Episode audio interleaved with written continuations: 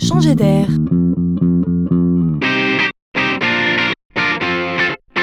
C'est la chronique de Laurent Collen. On parle beaucoup d'intelligence artificielle aujourd'hui. Bon, alors d'abord, c'est une réalité. Elle est autour de nous, dans nos téléphones, dans nos vies de tous les jours.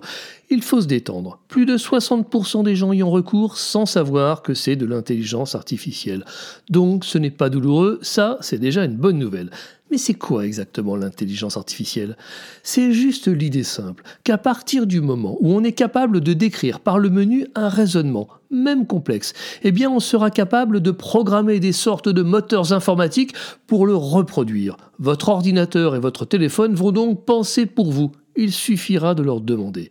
Comprenez bien qu'on a appris aux machines à réfléchir de la même manière qu'on apprendrait à un enfant à comprendre notre langage, puis à parler, puis à prendre une bonne décision au bon moment. Des exemples?